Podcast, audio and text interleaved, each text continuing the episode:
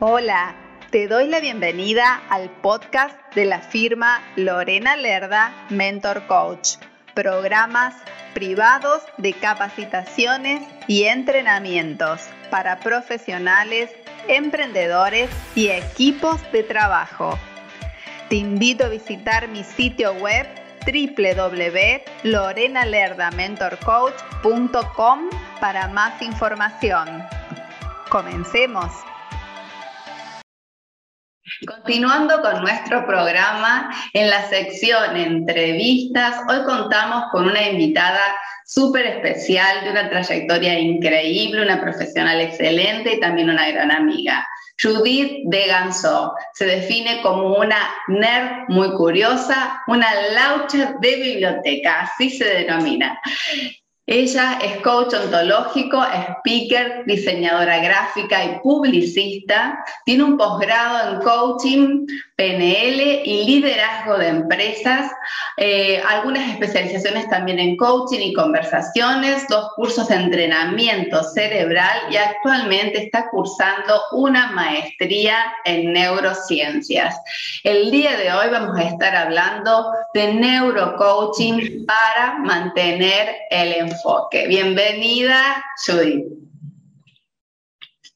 Hola, muchas gracias, Lore. Muchísimas gracias, encantada de estar en tu espacio, eh, con tu gente. Gracias, un placer para mí participar. La verdad que eh, nos reencontramos también desde, el, desde Red Alfa y ahora a través de las entrevistas. La verdad que es una alegría tenerte en cada uno de mis espacios, aparte con toda tu sabiduría. Muchas gracias, Lore. Para mí también un placer y un honor participar y, estar en, tus espacios. Me encanta. La verdad que me gusta mucho. Qué bueno. Perdón. Que digo, qué bueno, nos encimamos porque hay delay, no te preocupes.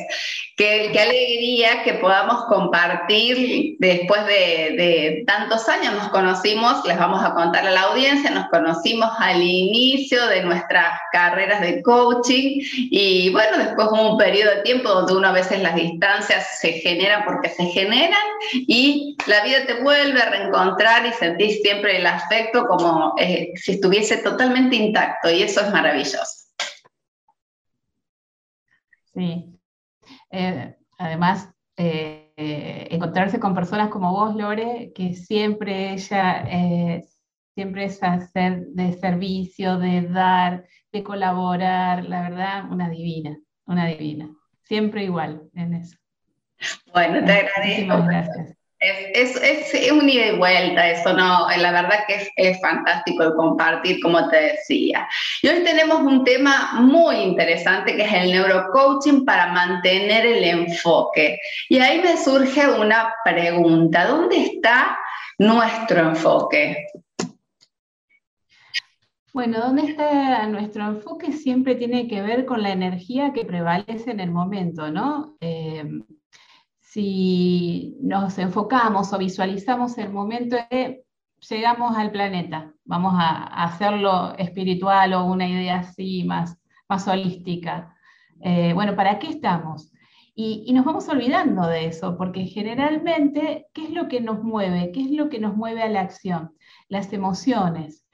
Y las emociones tienen que ver con el entorno, tienen que ver con la historia, tienen que ver con lo que estamos viviendo en el momento.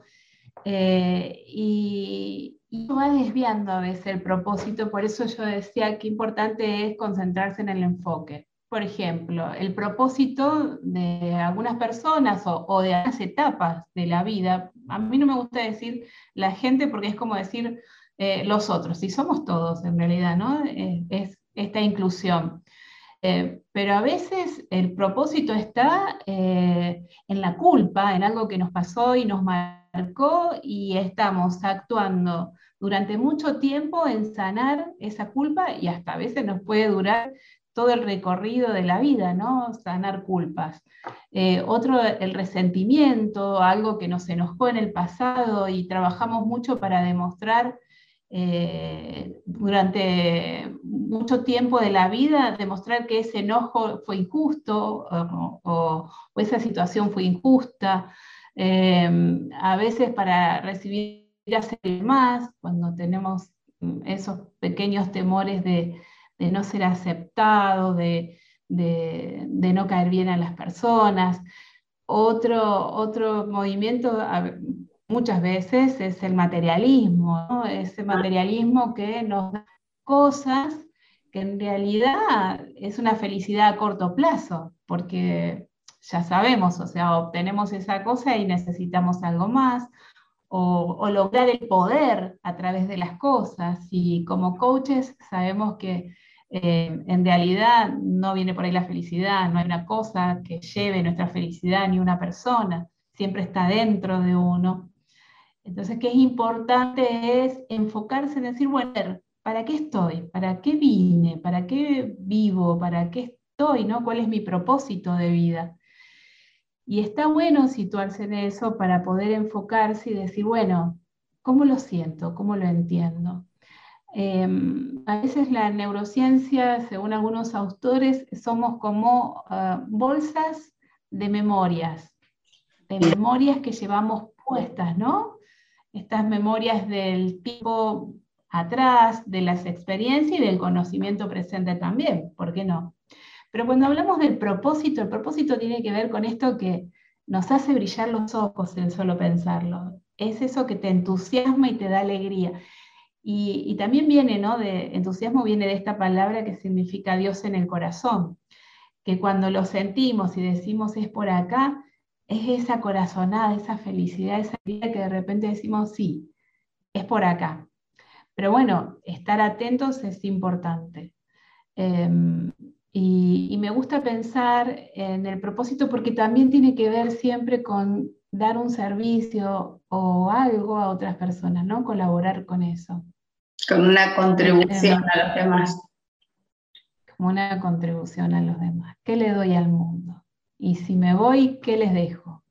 ¿No? Pero no tiene que ver con el materialismo, con la herencia. Tiene que ver con esto de, de bueno, de la huella, así sea en la familia, ¿no?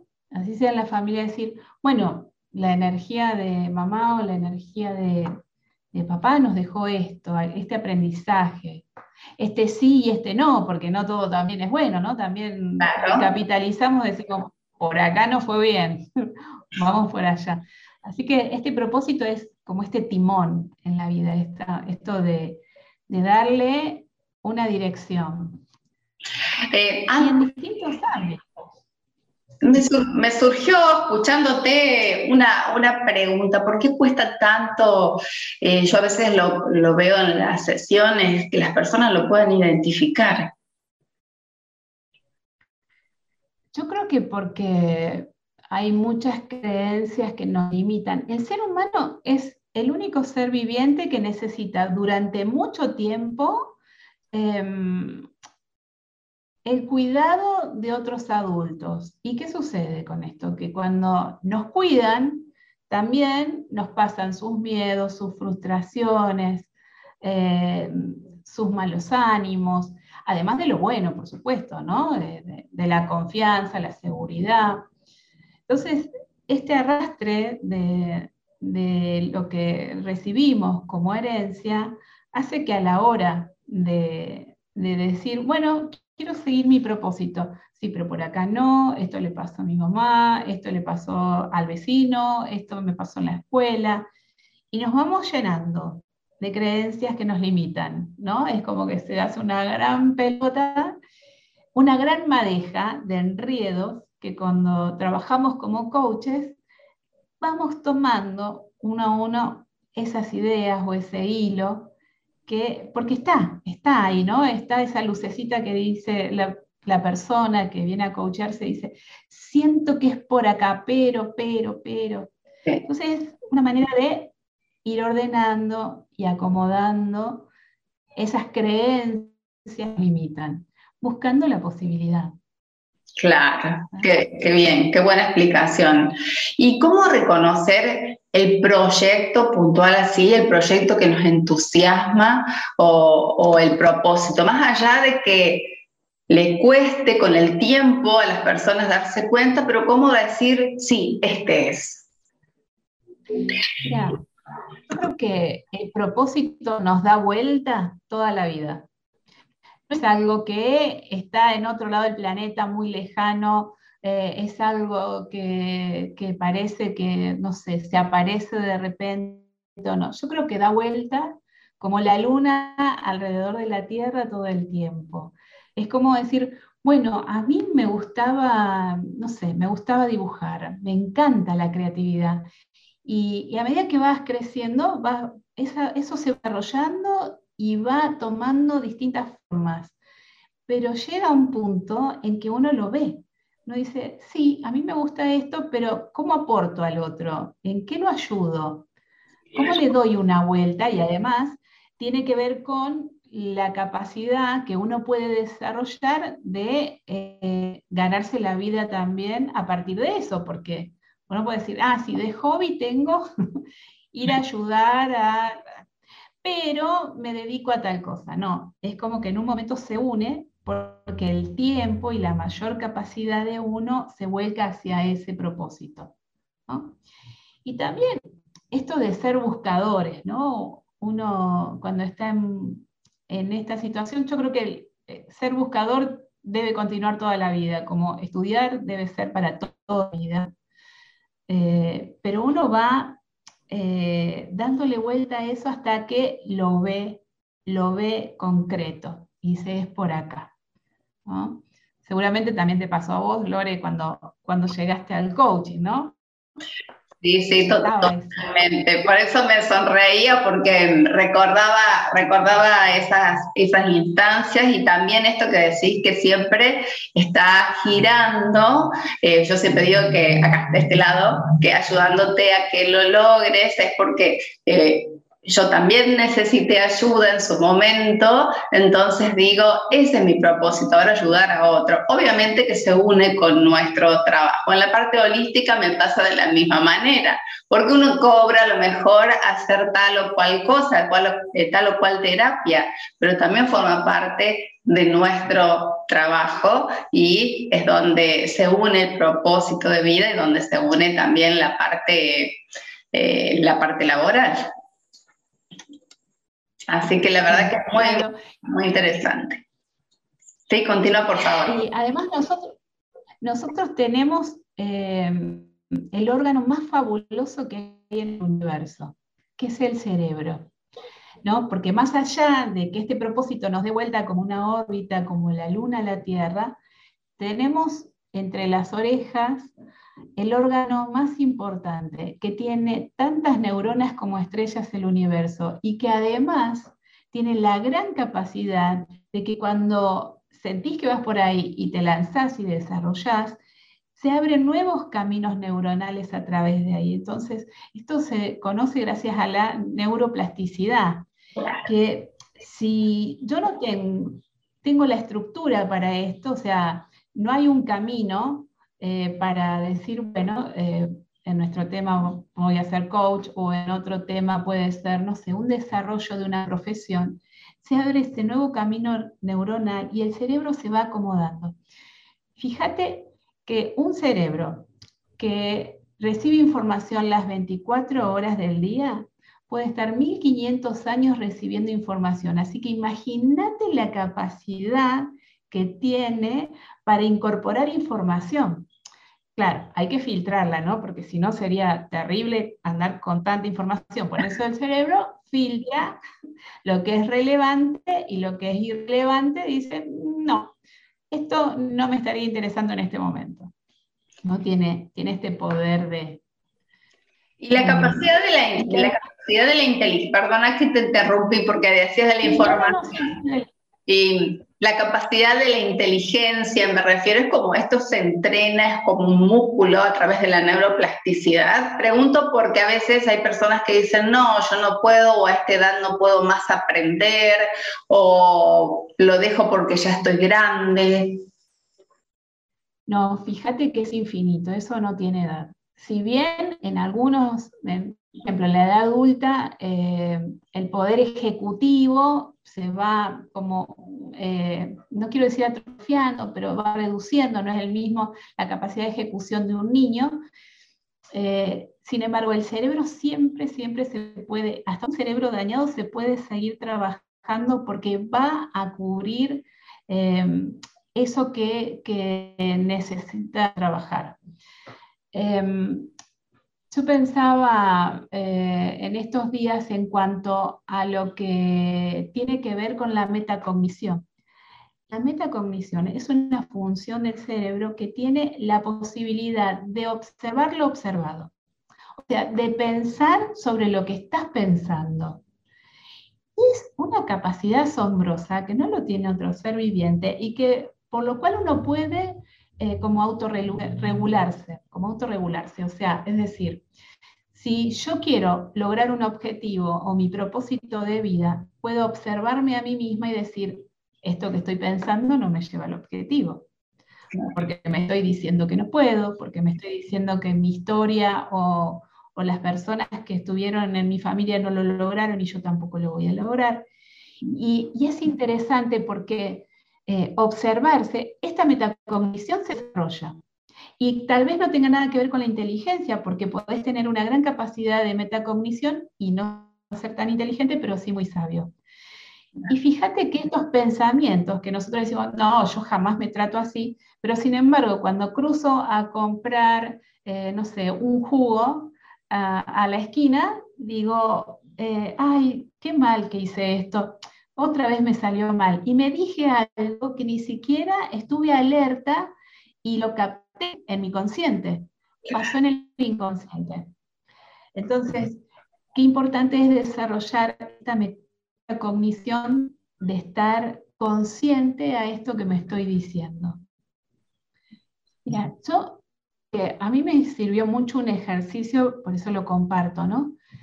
De decir, bueno, durante este día voy a intentar, porque a veces no nos sale en el primer intento, anotar todos mis pensamientos negativos, ¿no? Decir, bueno, eh, uy, mira qué me dije, uy, mira, esto me lo dije varias veces y no, no había entrado a mi consciente. Y cuando hago este listadito y lo puedo ver al final del día, digo, bueno, ahora voy a hacer una declaración y lo voy a pasar a todo positivo. Entonces, es como una alerta que otra vez que me lo vuelvo a pasar, no, eso no me lo digo más, me lo digo así. ¿no? Incluso con técnicas de, neurolingüística, los anclajes. Em, yo me, decía, me hice un anclaje hace un tiempo em, en una alfombra, por ejemplo. Tenía que dar una charla. Y por esas cosas de la vida, antes de dar la charla, vi una de esas noticias muy tristes, que tristes esas que te el alma, porque había una nena involucrada, una situación fea. Y me encontré entrando a una charla donde tenía que hacer eh, que la gente que estaba presente eh, considerara mi propuesta con una sensación de dolor, de porque me había dejado muy mal, viste esas noticias que te ponen mal. Entonces, ¿qué hice? Preparé una alfombra. En cinco minutos que estuve, antes de entrar a la charla que tuve de relax, preparé una alfombra. Esa alfombra me la imaginé de un verde interesante, brillante, y le puse todo lo que necesitaba. Por ejemplo, no sé, este, felicidad, elocuosidad, eh, sabiduría, que me que me llegue todo lo que tenía para brindarle a esa gente que estaba ahí, porque la verdad que el fin de esa charla era para mí y, para eh, lo social que yo consigo, era muy bueno. Entonces puse en ese alfombra lo que yo creí necesario. Cuando, en el momento de entrar, la imaginé, la pisé y entré con otra actitud. Porque eso es lo que, lo que uno necesita, la actitud y esto de conectar con un otro para que llegue el mensaje. Este, y como esto, el cerebro tiene un montón de posibilidades, porque como es un órgano que está como si fuera la computadora eh, con un montón de programas, puedo reprogramar como yo quiera y necesite eh, mi cerebro, mis ideas, mi control. Por eso hablábamos de la metacognición. Hay otra teoría también que es muy interesante, que me gusta mucho, que es la teoría de las tres esferas. Nos imaginamos tres esferas, ¿no? por ejemplo, eh, mente, cuerpo y em, eh, mente, cuerpo y, em, perdón. y, y, emoción. Mente, cuerpo y emoción. Gracias, Lore. y nos imaginamos las tres esferas en el mismo tamaño, están equilibradas. Pero como hay una simbiosis constante entre las tres, ¿qué puedo hacer? Por ejemplo, si estoy mucho en la mente, me estoy diciendo, esto me va a salir mal, esto me voy a equivocar, me voy a olvidar. Entonces crece y las otras dos quedan pequeñas, ¿no? Si, estoy, por ejemplo, eh, en la emoción, que puede ser eh, el miedo y tengo la sensación, también. Pero ¿cómo puedo, cómo puedo lograr este equilibrio?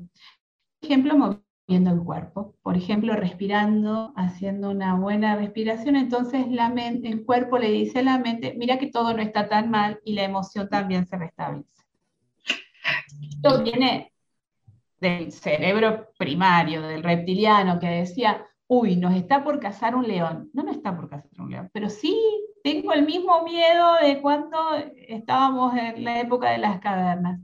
Y así, voy a tomar un vasito con agua. Entonces la mente dice, ah, me parece que no nos va a cazar el león porque, porque el individuo este está tomando agua, así que me parece que está todo bien. Bajemos y eso hace que la mente nos endurezca, trabaje el pensamiento y estamos en un equilibrio constante de estas tres esferas. Y por otro lado, sí, perdón, te interrumpí. No, no, te decía que, sí coincido plenamente con esto de eh, iniciar por el cuerpo, porque el cuerpo es como que es, para mí, ¿eh? es algo muy personal, que para mí es la, eh, entrar por el lado más fácil, vamos a decir, cuando, porque controlar la emoción por ese lado primero es medio difícil, el tema de las palabras lo mismo, en cambio entrar por el cuerpo a mí particularmente me resulta mucho más fácil. Sí, claro. Y uno, vos sabés que yo creería, creía que no, que era la mente y la emoción que capturaban el cuerpo y te quedabas rígido. Sin embargo, está esta simbiosis que uno puede ir, subir, bajar y equilibrarlo. Y si nos basamos en un entrenamiento, en un entrenamiento cerebral, bueno, ¿qué se puede hacer? Desde la mañana, por ejemplo, una meditación de agenda, una meditación donde uno visualiza según mi propósito qué es lo que necesito lograr. Pero no esas metas que vos decís, es imposible que en el día de hoy, no, metas seguras, metas que digan, bueno, este pasito lo puedo dar, esto lo puedo dar, tal vez sea un buscar información, tal vez sea ir a hablar con, tal vez sea probar eh, o accionar, pero lo posible en la agenda. Después, eh, a, esa, a esa cartelera donde pusimos esa agenda en una visualización, le mandamos luz, lo energizamos y listo. Otra cosa que está bueno hacer a la mañana, 40 minutos de ejercicio. ¿Por qué? Porque cuando hacemos ejercicio, todo funciona, ¿no? Ponemos el hipotálamo, el hipocampo, todo a trabajar. Si funciona el hipocampo, tenemos memoria, si funciona el hipotálamo, tenemos la emoción más controlada. Entonces, si oxigenamos y hacemos ejercicio, ya tenemos ganada energía y el cerebro activado. Además de respiración, ¿no? respiraciones profundas, ¿no? con las manos en distintos lugares del cuerpo, para que el oxígeno llegue a distintos lados del cerebro. Por ejemplo, ¿no? Contamos. Expiramos, contamos hasta 10, retenemos 10 y soltamos en 10, ¿no? Tranquilo, y eso en distintos lados, o sea, los brazos mandan el oxígeno a distintos lugares del cerebro.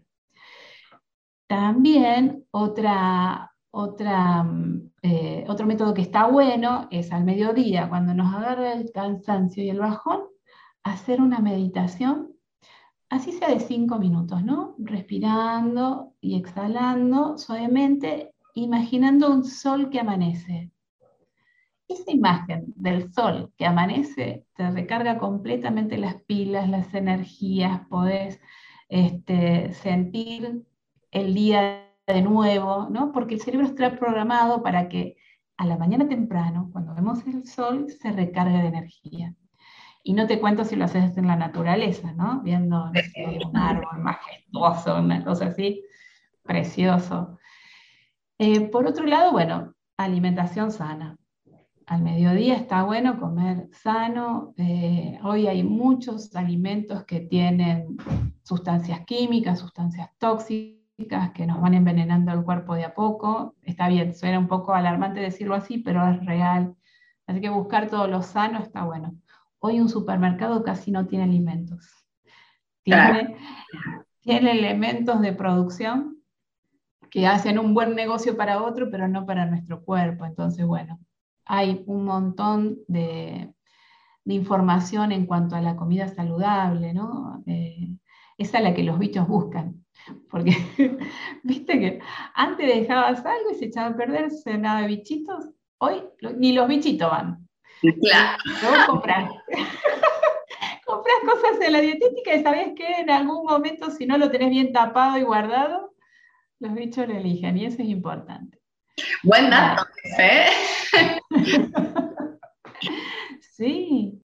Te decía un minutito porque ya que estábamos hablando sobre el tema de la alimentación, ¿qué más cosas hay sobre la alimentación? Como por ejemplo los jugos o, u otra cosita que a lo mejor nosotros no sepamos y que nos puedas orientar.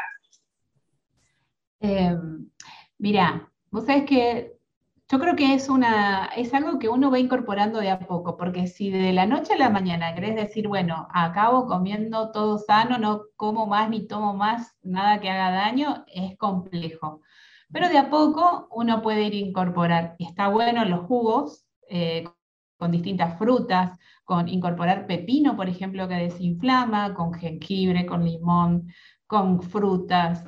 Em, y, y, es interesante también ir dejando de lado la harina de trigo procesada. Está bueno, lo integral, eh, usar otros materiales como por ejemplo eh, la avena, eh, harina de tapioca. Yo a la mañana, temprano, cuando tengo hambre, bato un huevo con avena, con tapioca, con crema de maní, todo sano, fruta, vuelta y vuelta en, en el sartén y tenés una tortillita mucho más sana que comer galletas o harinas o azúcar. El azúcar es, malo también.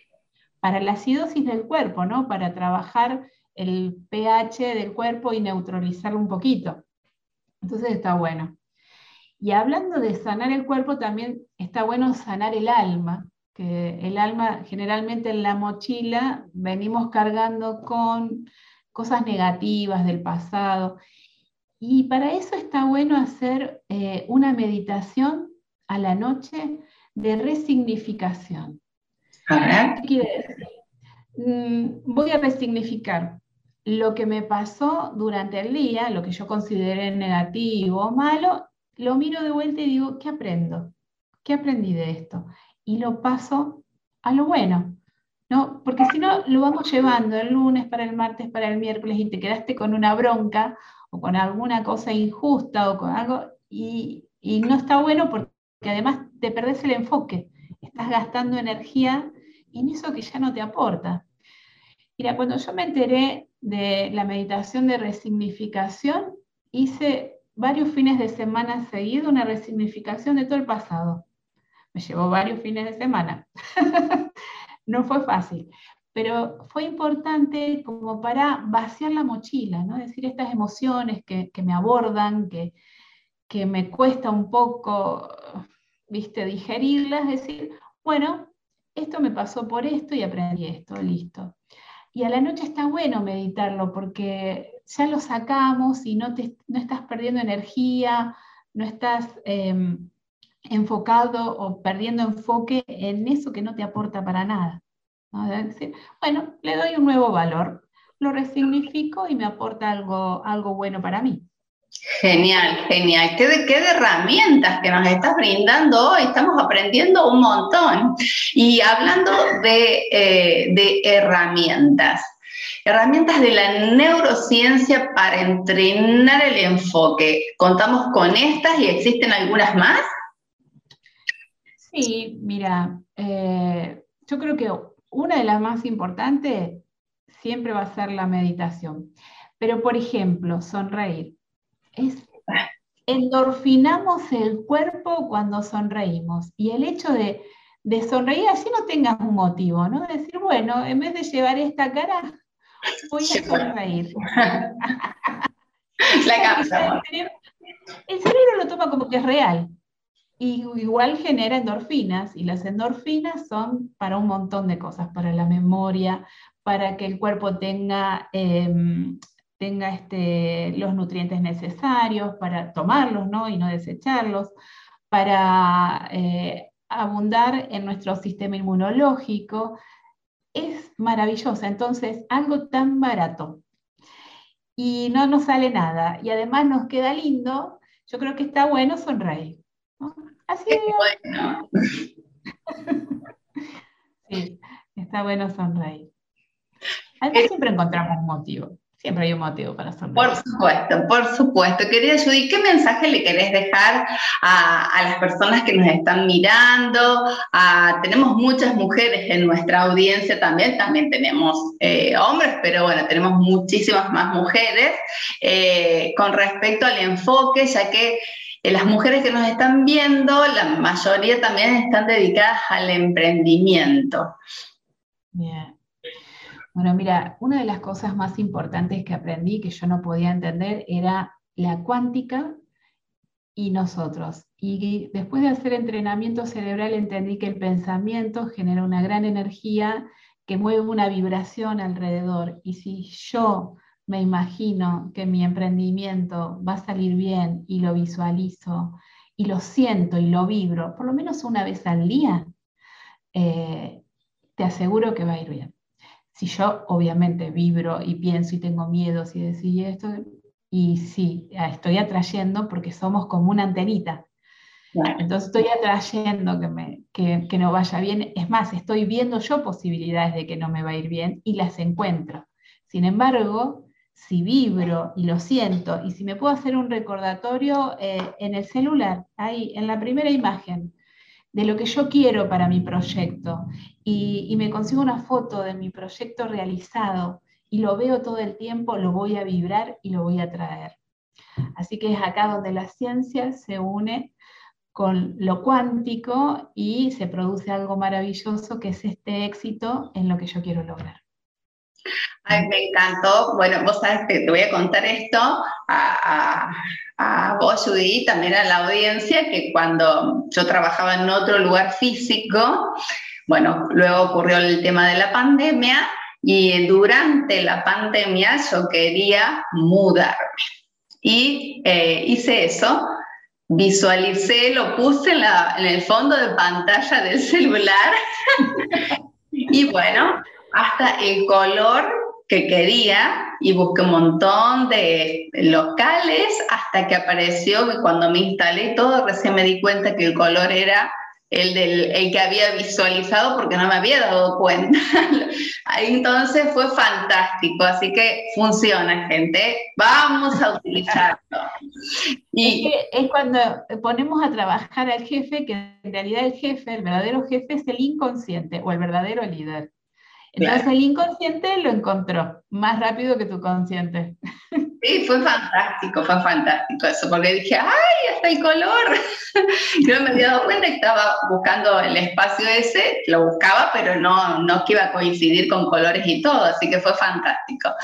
Eh, Judith, y cuando las personas quieren encontrarte para eh, tener tus sesiones, las sesiones, las capacitaciones, los entrenamientos, contanos eso y a dónde te pueden encontrar, a través de qué redes sociales. Bueno, eh, por Instagram, por, eh, por WhatsApp también no tengo problema si quieres pasarlo abajo mi número de WhatsApp. Doy sesiones y capacitaciones. Así que bueno, abierto a lo que necesitan. Ay, qué bueno, qué bueno. La verdad que estuvo muy interesante. Eh, me encantaron los conceptos también que nos has brindado, porque mm, está todo apoyado, bueno, bien lo decís, científicamente, pero unido también con la parte cuántica. Entonces, Yo siempre digo que hay que unir todo, somos un todo y formamos parte de un universo donde tenemos la parte del raciocinio, pero también la parte eh, álmica y, y bueno, eso hace a lo que es a la común unión. Querida Judy, más que agradecerte, agradecerte, agradecerte de todo corazón que te hayas sumado a, esta entrevista y bueno, siempre tendrás las puertas abiertas eh, en, este espacio. Lore, para mí un honor y un placer. Gracias totales a vos. ¿sí? Y bueno, saludos a tu audiencia, que bueno, ojalá, ojalá le, le sirva un poquito mi charla. Claro que sí, claro que sí. Nos vemos entonces, querida audiencia, en un próximo programa. Gracias por escuchar este podcast. Te invito a visitar mi sitio web para que conozcas las distintas propuestas de capacitaciones y entrenamientos, sesiones y asesorías. Te invito también a seguirme en mis redes sociales. Me encuentras a través de los enlaces de mi sitio web. Puedes escribirme a mi correo electrónico info arroba mentorcoach.com. Nos encontramos en el próximo episodio. Muchas gracias.